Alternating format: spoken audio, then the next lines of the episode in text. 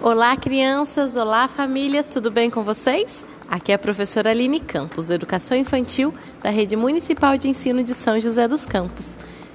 E hoje é dia de mais uma proposta número 2, lá do nosso portal EduSJC.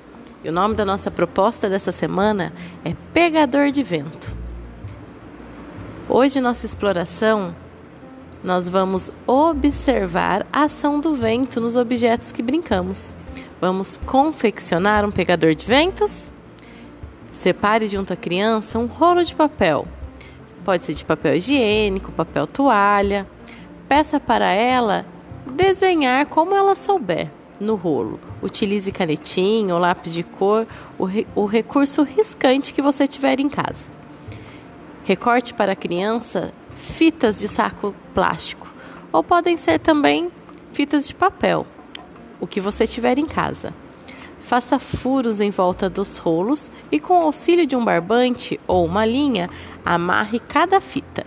Convide a criança a espalhar os pegadores de vento pelo espaço.